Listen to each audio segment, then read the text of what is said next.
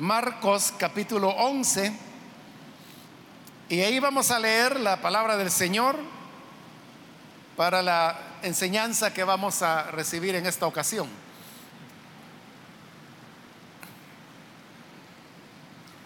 Dice entonces la palabra de Dios en el Evangelio de Marcos, capítulo 11, versículo 27 en adelante. Volvieron entonces a Jerusalén y andando él por el templo, vinieron a él los principales sacerdotes, los escribas y los ancianos y le dijeron, ¿con qué autoridad haces estas cosas? ¿Y quién te dio autoridad para hacer estas cosas? Jesús respondiendo les dijo, os haré yo también una pregunta. Respondedme y os diré con qué autoridad hago estas cosas. El bautismo de Juan era del cielo o de los hombres. Respondedme. Entonces ellos decían entre sí, diciendo, si decimos del cielo, dirá ¿por qué pues no le creísteis? Y si decimos de los hombres, pero temían al pueblo, porque todos tenían a Juan como un verdadero profeta. Así que respondiendo dijeron a Jesús, no sabemos. Entonces respondiendo Jesús, les dijo, tampoco yo os digo con qué autoridad hago estas cosas. Amén. Hasta ahí vamos a dejar la lectura. Hermanos, pueden tomar sus asientos, por favor. Hemos leído, hermanos, este diálogo que se dio entre los sacerdotes, los escribas y los ancianos con el Señor Jesús. Y el diálogo había surgido a partir del hecho de que el día anterior el Señor Jesús había producido lo que nosotros hoy conocemos como la purificación del, templo. Sucede que cuando el Señor llegó a Jerusalén, él vio que en el templo había ventas de palomas, de corderos, había cambio de moneda. Y el Señor molesto por lo que vio, tomó un azote y comenzó a expulsar a los vendedores, a darle vuelta a las mesas. Total de que esto fue algo que impresionó a las personas, pero también molestó mucho a los sacerdotes, porque, hermanos, todas estas ventas y cambio de moneda que había en el templo, no era gente, como nosotros decimos, que andaba buscando la manera de ganarse la vida. No era así, sino de que estas personas que tenían todos esos negocios allí eran parte de una red de extorsión que los sacerdotes tenían en el templo. Y era extorsión porque ellos obligaban a los peregrinos que venían de diferentes lugares, tanto dentro como fuera de Israel a que compraran las cosas que ellos vendían allí, las cuales eran muy por arriba del precio normal, y de esa manera ellos se enriquecían. Si estas personas hubieran sido simples vendedores de mercado, primero el Señor no los hubiera molestado, no los hubiera sacado. Y por otro lado, los sacerdotes tampoco se hubieran molestado tanto si el Señor los hubiera sacado. Hubiera sido como un favor que el Señor les hacía para desalojar eh, el área del atrio del templo. Pero quienes le están reclamando no son los vendedores. Quienes están reclamando son los sacerdotes, los escribas y los ancianos, porque ellos eran los propietarios del negocio. Las personas que vivían ahí, que vendían, lo hacían por ganarse algunos centavos que los sacerdotes les daban. Pero en realidad eran para ellos las ganancias. Entonces, como están muy molestos que el Señor llegó y sacó todas esas ventas, entonces hoy le reclaman y le dicen, mira, ¿y tú con qué autoridad haces esto? ¿Quién te dio autoridad para hacer lo que estás haciendo en el templo? Porque estas personas, los sacerdotes, los escribas, los ancianos, eran los que se sentían dueños del templo y hacían con él lo que querían. Entonces, hoy el Señor ha entrado en su misma casa, por decirlo así, para desbaratarles esta red de extorsión que habían montado ahí. Y por eso están molestos y por eso le reclaman, ¿quién te dio autoridad para hacerlo? Entonces Jesús viene y le dice, de acuerdo, yo le voy a decir, ¿de dónde yo tengo esta autoridad? Pero yo se lo digo a condición de que también ustedes me respondan una pregunta. Y esta es la pregunta que yo les hago. ¿El bautismo de Juan era del cielo o era de los hombres? Vaya, respóndanme. La pregunta que el Señor estaba haciendo tenía que ver con Juan el Bautista. Porque Juan había aparecido un poco más de tres años antes, y él había llegado hasta el Jordán predicando el arrepentimiento y que las personas se bautizaran en las aguas del Jordán como una expresión de ese arrepentimiento, abandono del pecado y vida nueva a la cual Juan nos invitaba. Pero estos mismos sacerdotes, estos mismos escribas, estos mismos ancianos, no habían querido recibir a Juan, no habían querido creer en él, no habían querido recibir el mensaje de Juan y mucho menos el bautismo. Entonces hoy Jesús les está preguntando, ¿ese bautismo que Juan hacía era del cielo o era de los hombres? La pregunta lo que quiere decir es, el bautismo que Juan enseñaba era encargo de Dios. Fue Dios quien levantó a Juan y fue Dios el que le pidió bautizar. Entonces el bautismo era de Dios, era del cielo. O era el bautismo de Juan de los hombres, lo cual significaba que era un invento de Juan, que no tenía nada que ver con Dios. Entonces los sacerdotes, los escribas y ancianos comenzaron a platicar entre ellos y decir, bueno, ¿y qué le vamos a responder? Y empezaron a valorar las opciones que tenían. Y dijeron, bueno, si le decimos que el bautismo de Juan era de Dios, que era del cielo, entonces inmediatamente nos va a reclamar que si, si era de Dios, entonces que por qué no lo recibimos. Entonces no, no podemos responderle que el bautismo de Juan era de los cielos. Entonces la otra opción era responder que era de los hombres. Entonces, y si decimos que el bautismo de Juan era de los hombres, pero había un problema. Y el problema es que todas las personas creían que Juan el Bautista era un verdadero profeta. Eso, hermano, hasta Herodes el que lo mandó a matar lo sabía.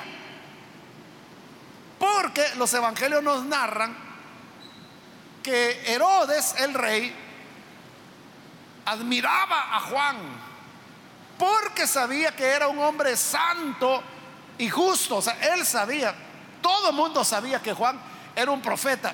Entonces, si los sacerdotes hoy decían, no, el bautismo de Juan era de los hombres, el pueblo se nos va a echar encima. Porque para ellos Juan fue un profeta. Y si nosotros decimos que no, entonces se van a poner en contra nuestra. De manera que ellos se dan cuenta que no pueden responder ninguna de las dos opciones. No pueden decir que era del cielo, pero tampoco pueden decir que era de los hombres. Y entonces ¿Qué hacemos? ¿Qué le respondemos? ah, digámosle que, que no sabemos, que todavía está en estudio, que no sabemos si era de los hombres o si era de Dios. Entonces, bien, eso está bien, dijeron, porque así quedamos intermedios. Ni afirmamos que era de Dios y tampoco afirmamos que era de los hombres, simplemente que no sabemos. Entonces le dijeron al Señor, mira, no sabemos. No sabemos si el bautismo de Juan era de Dios o era de los hombres. Ah, vaya, dijo el Señor. ¿No saben entonces? No, no sabemos. Entonces no han respondido a mi pregunta y como no han respondido, yo tampoco les voy a decir con qué autoridad hago esto. Y ahí terminó. Es decir, el, el Señor terminó siempre ganándoles porque no les dijo con qué autoridad él había expulsado la red de extorsión que ellos tenían en el templo. Pero un momento, hermano, y un momento, hermana, realmente el Señor no les estaba diciendo con qué autoridad hacía esas cosas. Sí se los estaba diciendo. Pero lo que sucede es que no se los estaba diciendo como ellos hubieran querido oírlo. Pero en lo que les ha planteado el Señor, en la pregunta que les ha hecho, en la respuesta que ellos han dado, el Señor les está diciendo de dónde viene su autoridad. Lo que ocurre es que había que reflexionar, había que pensar. Pero note, antes de decir el Señor de dónde venía su autoridad, Él está demostrando por qué ellos, es decir, los sacerdotes, los escribas, los ancianos, no tenían autoridad. Porque cuando le están diciendo al Señor, ¿con qué autoridad haces esto? ¿Quién te dio poder para venir a hacer lo que quieres dentro del templo? Cuando ellos le reclaman al Señor de esa manera, estos sacerdotes estaban actuando como que si ellos tenían autoridad para reclamarle al Señor. Pero el Señor hoy les está demostrando que ellos no tienen autoridad. ¿Y por qué no tienen autoridad? Porque, hermanos, la autoridad no viene de quien levanta más la voz no es del que es más enojado, no es, hermanos, el que insulta más, el, que tiene autoridad, no. La autoridad lo que lo da es la coherencia con la voluntad de Dios. El bautismo de Juan era del cielo era del cielo porque Dios había enviado a Juan. Desde el Antiguo Testamento ya estaba profetizado que decía, aquí envío a mi mensajero delante de mi faz, delante de tu faz. Vos que clama en el desierto, preparen el camino del Señor. Y luego apareció Juan. Y el mismo Señor Jesús fue a recibir el bautismo de Juan. Porque le dijo el Señor a Juan, mira, es necesario que cumplamos con toda justicia. Entonces lo que estaba haciendo el Señor Jesús era confirmando que el bautismo de Juan era de los cielos. Y además de eso, porque Dios le había hablado a Juan y le había dicho de antemano, mira Juan, aquel sobre el cual tú veas descender el Espíritu Santo, ese es el que yo envío. Y cuando Juan bautizó a Jesús, Juan vio que el cielo se abría y vio que del cielo descendía como en forma corporal que parecía paloma el Espíritu de Dios y que vino sobre Jesús. Y a la vez se oyó en el cielo la voz del Padre que decía, este es mi Hijo amado en quien tengo contentamiento. era Dios, eran los cielos abiertos para decirle a Juan que este era el que Dios enviaba. Entonces sí, el bautismo de Juan era de los cielos. Pero ¿qué ocurrió? Los fariseos, perdón, los sacerdotes, los escribas, los ancianos, no quisieron creerle a Juan. Algunas veces llegaron a oírlo para ver qué enseñaba Juan. Y ahí es cuando Juan aprovechaba diciéndole, oigan, y ustedes víboras, ¿qué vienen a hacer aquí? No me digan que también quieren huir de la ira venidera. Arrepiéntanse, les decía. Hagan obras dignas de arrepentimiento. Y esas palabras no les agradaban. A los sacerdotes no les gustaba, a los escribas ni a los ancianos que se las dijeran. Entonces lo rechazaron, lo odiaron. No recibieron su bautismo. Entonces, ¿qué pasó? No recibieron el bautismo de Juan. Y como no lo recibieron, estaban rechazando lo que era el mover de Dios en ese momento. Porque en ese momento Dios estaba hablando a través de Juan. En ese momento, hermanos, si queremos usar una figura del Antiguo Testamento, la nube de la gloria de Dios estaba sobre Juan. Ahí estaba la visitación de Dios, ahí estaba el avivamiento de Dios, ahí estaba, hermano, el, núcleo de la obra de Dios. Por eso es que Jesús llegó allí. Y por eso es que Jesús también se bautizó, recibió el bautismo de Juan. Aunque Juan le dijo, no, tú no lo necesitas. Yo necesito ser bautizado por ti. Pero Jesús le dijo, no, cállate, sigue adelante, bautízame porque es necesario que hagamos lo correcto. Y lo correcto era lo que Juan estaba enseñando. Lo correcto era el bautismo que él administraba. Entonces, en ese momento Dios estaba manifestándose en Juan. La palabra de Juan no era la palabra de Juan solamente. Esa era la voluntad de Dios para los que llegaban a escuchar. Era la voluntad de Dios para la nación. Era la voluntad de Dios para Herodes. Era la voluntad de Dios expresándose a través de Juan para Herodías, la mujer del rey Herodes. Pero los sacerdotes, los escribas, los ancianos lo rechazaron, no quisieron creer, no recibieron el bautismo. ¿Qué es eso, hermanos? Es una incongruencia. Porque ellos que eran los sacerdotes, o los escribas, los que hacían las copias de las escrituras, que gracias a ellos es que nosotros hoy tenemos los libros del Antiguo Testamento. Eran los escribas quienes hacían las copias.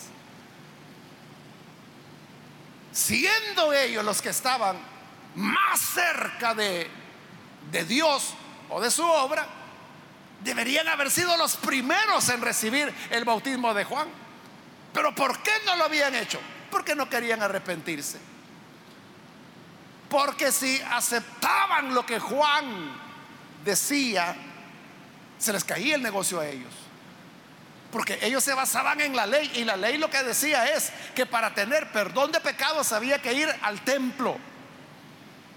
Y había que llegar, no con las manos vacías, sino que había que llevar un cordero, había que llevar palominos para las familias más pobres, o aceite, harina, todos estos comestibles eran para las familias sacerdotales.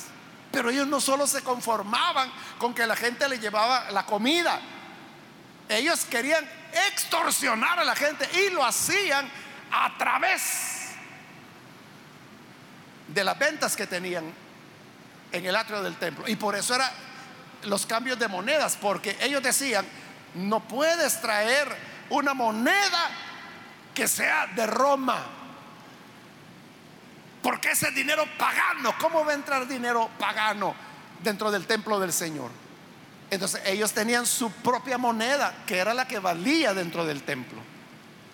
El problema era, ah, entonces tú lo que traes son denarios, por ejemplo, que es una, era una moneda romana. Los romanos tenían como 12 monedas. La única que se menciona en el Nuevo Testamento es el denario.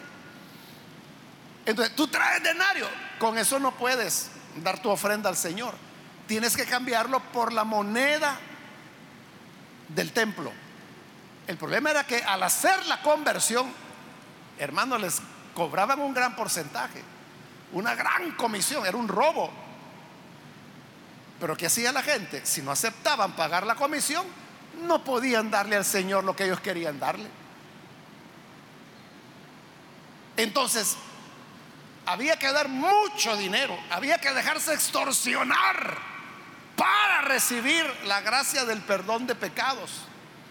Pero ¿qué hizo Juan? Se fue a predicar allá lejos, lejos de Jerusalén, lejos del templo, en el Jordán. Y él decía, ¿quieren perdón de pecados? Arrepiéntanse y bautícense y sus pecados van a ser perdonados. Sin ofrenda, sin sacrificios, sin dinero, sin sacerdotes, sin templo, solo por el arrepentimiento y simbólicamente que se bautizaran en agua. Es decir, igual que hoy, hermanos. Eso es lo que nosotros predicamos, ese es el Evangelio de Cristo. Si alguien quiere el perdón de pecados, lo que tiene que hacer es, ¿qué, hermano? Arrepentirse, simplemente, y venir delante de Dios, Señor, me arrepiento porque he pecado, perdóname. Y cuando eso se hace sinceramente, la sangre de Cristo viene para perdonar y salvar a esa persona. No tiene que pagar nada. No tiene, hermano, que andar trayendo una gallina o un pollo o un tajo así. Nada. Porque es por la gracia del Señor. Entonces, ¿cómo los sacerdotes iban a aceptar eso? Si era hacerlos inservibles a ellos. Pero ese era, hermanos, esa era la expresión de Dios en ese momento. Juan hablaba a nombre de Dios y anunciaba un bautismo que era del cielo. Lo rechazaron. Entonces, ¿qué era eso? Que por un lado decían que eran sacerdotes de Dios, pero rechazaban la palabra de Dios. Los otros decían que eran escribas, los que copiaban las escrituras y las copiaban muy bien, pero rechazaban lo que Dios decía a través de Juan. Los ancianos eran los sabios, los que aconsejaban, los que enseñaban a los demás, los que formaban a los nuevos rabinos. Eran de Dios, ¿verdad? Pero rechazaban lo que Dios estaba diciendo a través de Juan. Entonces, ¿qué? Que lo que hacían con una mano, la botaban con la otra. ¿Y eso qué hace? Quitar la autoridad. Y eso es lo que Jesús les demuestra. Está bien, le dice. Yo le voy a decir con qué autoridad hago esto. Pero primero respóndame ustedes una preguntita. Y les hace la pregunta de quién era el bautismo de Juan, del cielo o de los hombres. Entendieron de que quedaban mal respondiendo lo que fuera. Entonces dijeron, no sabemos. Ese es el problema, hermano, cuando una persona no está viviendo como debe vivir. Cuando no está llevando una vida de integridad, cuando no tiene una vida coherente es decir, habla una cosa, pero hace otra. Predica una cosa y vive otra.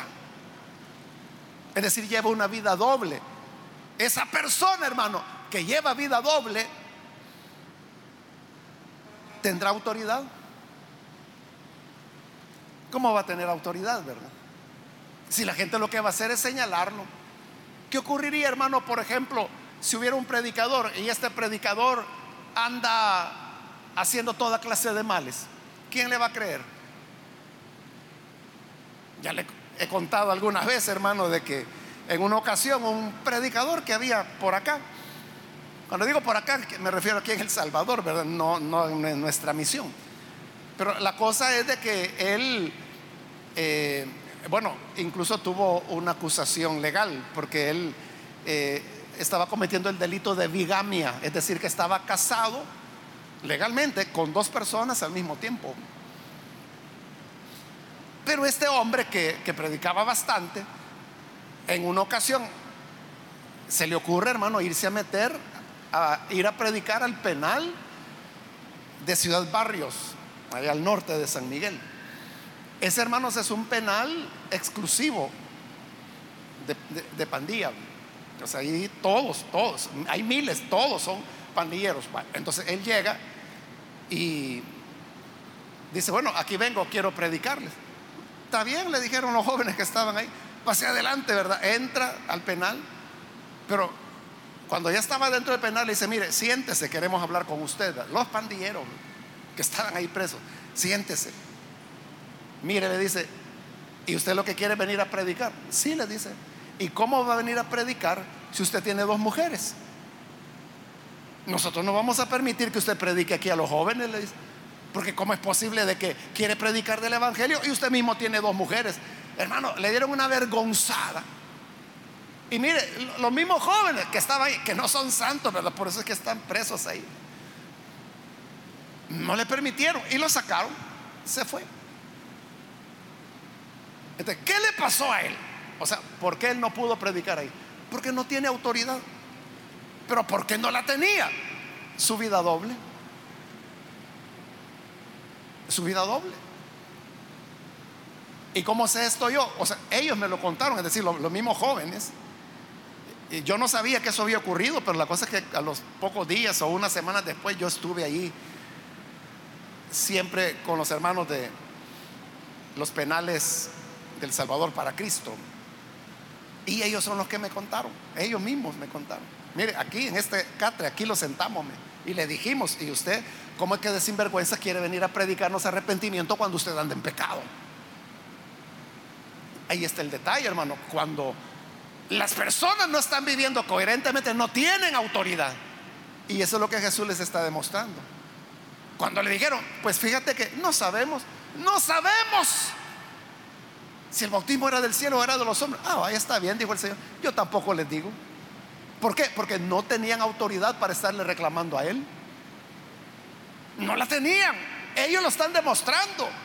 Porque como ellos sabían, sabían, como decimos hermano popularmente aquí en El Salvador, ¿verdad? Que tenían la cola pateada. ¿Cómo le iban a decir algo? Salían mal de cualquier manera. Entonces le dijeron, no sabemos. Vaya, está bien, dijo el Señor. yo tampoco les digo. Pero hoy preguntémonos, ¿por qué el Señor sí tenía autoridad? Porque el Señor la tenía. Los sacerdotes no le están cuestionando, tú no eres nadie para venir a hacer eso. No, ellos están reconociendo que Jesús tiene autoridad. Lo que no saben es quién le ha dado esa autoridad al Señor. Eso es lo que le han preguntado. Pero como le digo, en lo que está ocurriendo, el Señor les está dando la respuesta. Les está diciendo, ustedes no tienen autoridad porque llevan una vida doble, hipócritas. Y entonces Jesús, ¿por qué sí tenía autoridad? Porque él no llevaba una vida doble. Y si a Jesús le hubieran preguntado, ¿el bautismo de Juan era del cielo o era de los hombres? Era del cielo. Si por eso yo fui y me bauticé.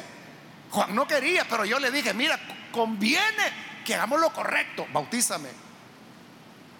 Ese es el punto, hermano que cuando nosotros somos fieles al Señor, somos coherentes en nuestra vida cristiana, cuando no hay nada, hermano, que nos puedan señalar,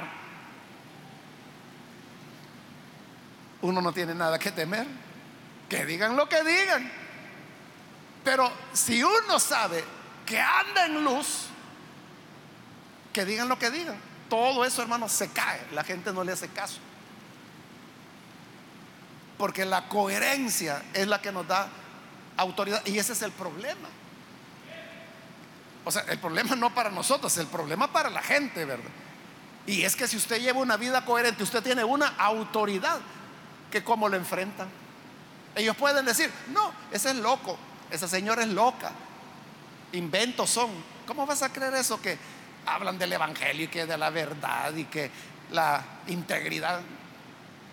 Ellos pueden decir todo eso, pero nada va a hacer mella en usted si usted está llevando una vida coherente.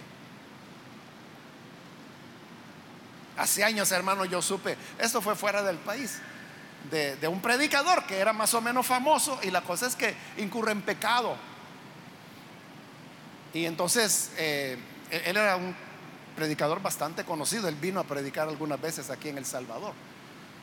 Y Obviamente cuando él comete el pecado, la gente de la congregación donde él predicaba no les gustó, ¿verdad? No les agradó.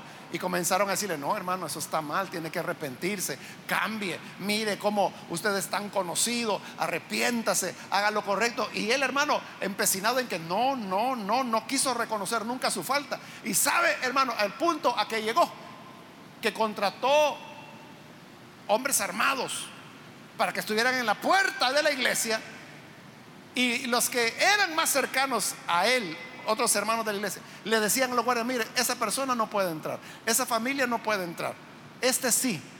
Entonces no dejaban entrar a nadie que cuestionara el pecado de él. Y puso los guardias ahí, no dejaban entrar a la gente. Entonces, ¿cuál es el temor? ¿Por qué no los deja entrar? Porque sabe, sabía él que lo que le iban a echar en cara era cierto, era verdad. Él estaba mal. Pero ¿qué sucede? Cuando andamos totalmente en luz, cuando andamos transparentemente, no hay temor. Que vengan los que quieran venir. Acérquese, venga. Puede, pueden decir lo que quieran decir y pueden decir mentiras, calumnias, chismes, lo que se les ocurra. Pero ¿qué ocurre? Que cuando hay integridad, todo eso, hermano, cae, choca y al suelo, ¿verdad? Choca y al suelo, choca y al suelo. Pueden decir lo que quiera, pero esa persona se va a mantener en su transparencia, en su integridad. Y mientras más dicen, más lo fortalecen. Del Señor que dijeron que era loco, que era pecador, que no guardaba el sábado, que recibía a los pecadores, que si supiera qué clase de mujer es esa no dejaría que lo tocara. O sea, al Señor lo criticaron, hermano, de todas las maneras. Él echa fuera demonios por el poder de Satanás, porque tiene, está bien endiablado. Por eso es que echa fuera demonios. Su familia, su madre, sus hermanos pensaban que estaba loco. Se lo querían llevar a la casa para que ya no anduviera avergonzando a la familia. Pero eso dañó al Señor. No. Lo hacía cada vez más grande.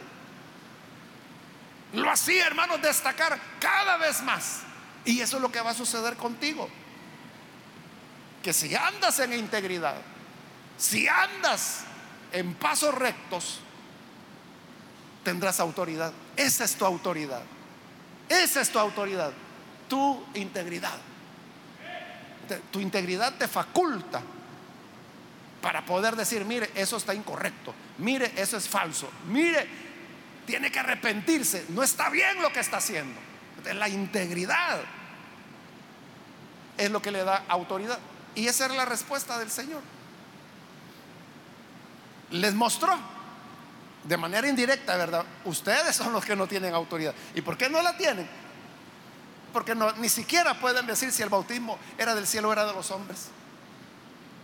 Si ellos hubieran dicho, mire, creemos que el bautismo era de los hombres, hubieran estado equivocados, ¿verdad? Porque el bautismo de Juan era de Dios. Pero por lo menos ahí hubieran sido hombres, hombres, ¿verdad? Valientes que, aunque dijeran, bueno, aunque el pueblo piense que Juan era profeta, pero yo digo que no, por lo menos esa valentía, pero ni eso tenían, hermano. Ni valentía como hombres y menos como servidores de Dios. Este, se pusieron ni tan tan, ni muy muy, ni muy de allá, ni muy para acá. Quedémonos en medio. No sabemos. Entonces el Señor les mostró, ustedes están vacíos, ustedes no tienen autoridad. Pero al mismo tiempo estaba mostrándoles cómo Él sí tenía autoridad. Así que hermanos, andemos siempre en luz. Hagamos lo correcto. Vivamos transparentemente entonces no vamos a tener nada de qué avergonzarnos y la autoridad del Señor va a estar con usted. Eso es lo que la gente teme. Es que usted podría decir cualquier cosa, pero si no tiene autoridad, la gente, ay, dejen a ese chiflado que hable, hombre. El problema es que quién es el que está hablando. O sea, es alguien que, que tiene autoridad, ¿verdad? Por eso les preocupa.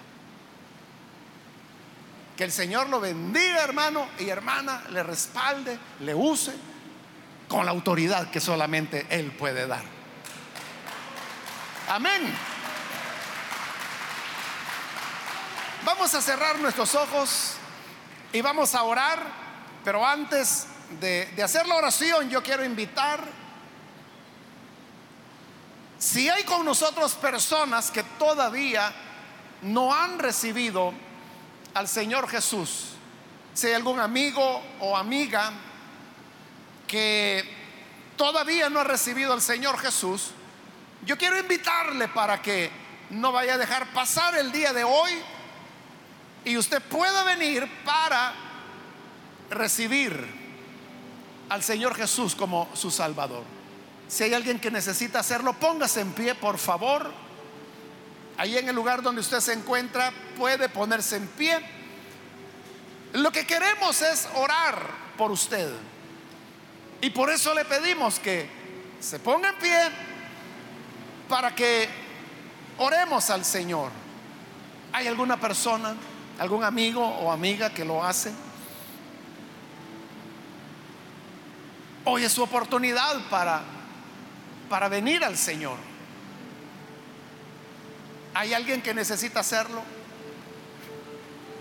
Póngase en pie. Reciba al Hijo de Dios. En Él hay perdón, hay salvación, hay vida. Si hay también algún hermano o hermana que se ha alejado del Señor, pero hoy necesita reconciliarse, de igual manera póngase en pie y vamos a orar por usted. Muy bien, aquí hay una persona, que Dios la bendiga, alguien más que necesita reconciliarse con el Señor o recibirlo por primera vez. ¿Puede ponerse en pie? Muy bien, aquí hay otra persona, que Dios la bendiga. Alguien más que necesita hacerlo, póngase en pie en este momento. Venga al Hijo de Dios, porque en Él tenemos esperanza. Él nos da la oportunidad de tener un cambio, una transformación y nacer de nuevo. Muy bien, aquí hay un joven que lo hace también, que Dios lo bendiga. ¿Alguien más puede ponerse en pie? Venga hoy. Jesús le está llamando. Voy a terminar ya, hermanos, la invitación, pero voy a hacer el último llamado. Si hay alguien más que necesita venir al Señor Jesús por primera vez o necesita reconciliarse, póngase en pie y vamos a orar por usted, junto con estas otras personas. Esta ya la última invitación. ¿Hay alguien más que lo hace? Póngase en pie.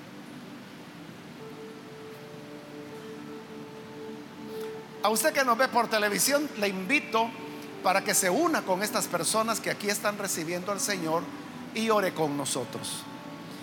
Señor, gracias te damos porque tú eres bueno y tu palabra siempre nos ilumina, siempre nos instruye.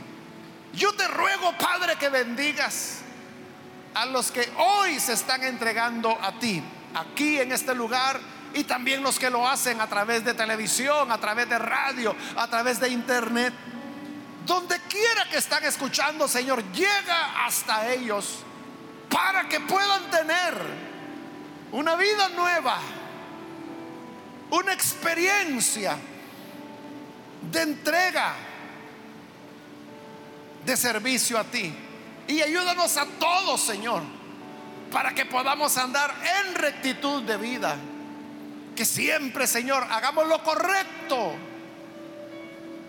Para que así, Señor, gocemos de tu respaldo, de tu autoridad. Que no haya puntos oscuros en nuestra vida que debamos ocultar o debamos disimular, sino que vivamos transparentemente delante de ti. Y de esta forma, Señor, agradarte y vivir conforme a tu voluntad. En el nombre de Jesús nuestro Señor lo pedimos.